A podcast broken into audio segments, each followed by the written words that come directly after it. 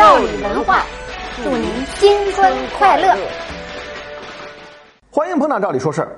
说起世界上几个被西方，尤其是被美国不待见的国家，想必有一个国家您一定不会落下，那就是伊朗。伊朗反美，美国不待见伊朗，好像已经是想当然的事儿了。但是您知道两国关系为什么这么僵吗？今天啊，咱们就简单聊聊这个话题。咱们首先从伊朗的政体说起啊。咱们原先的节目中说过，伊朗是个什叶派国家，在一九七九年的伊斯兰革命之后呢，开始使用神权体制。所谓的神权政体呢，就是教士阶层、职业的伊斯兰教僧侣在伊朗国内的政治体制中发挥着非常重要的作用。关注新闻的朋友一定都听说过，在伊朗除了有位总统，还有一位最高精神领袖。这位最高精神领袖呢，就是由一个叫做大毛拉委员会的机构推选出来的。大毛拉呢，就是伊斯兰教里面神职人员的意思。听这个名字就知道，精神领袖就是一位德高望重的宗教领袖。在伊朗的国家决策过程当中，总统并没有最高的决策权，真正具有最高的统治者其实是这位最高精神领袖和他背后的大毛拉委员会。伊朗为什么是这样一种政体呢？这就要回到刚才说的1979年爆发的伊斯兰革命。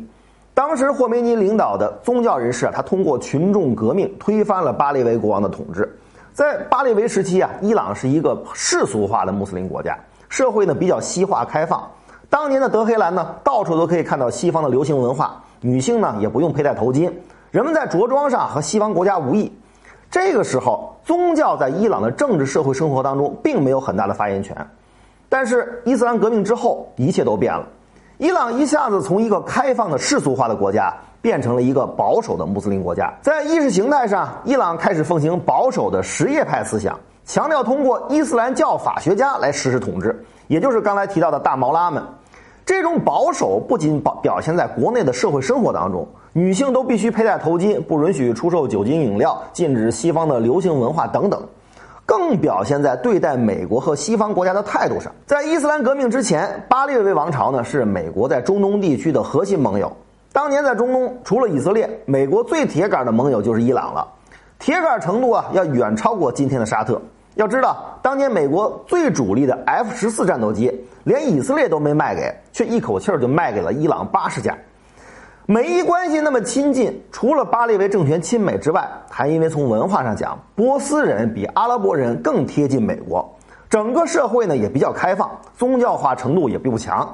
美国人无论从利益上还是价值观上，也都更认同伊朗。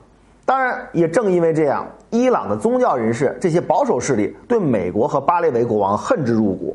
伊斯兰革命之后，宗教保守势力树立的意识形态大旗啊，就是反美反犹太。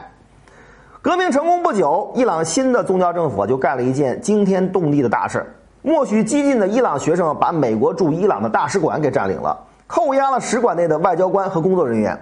把这些人劫持作为人质，长达四百四十四天，这就是当年轰动一时的伊朗人质危机。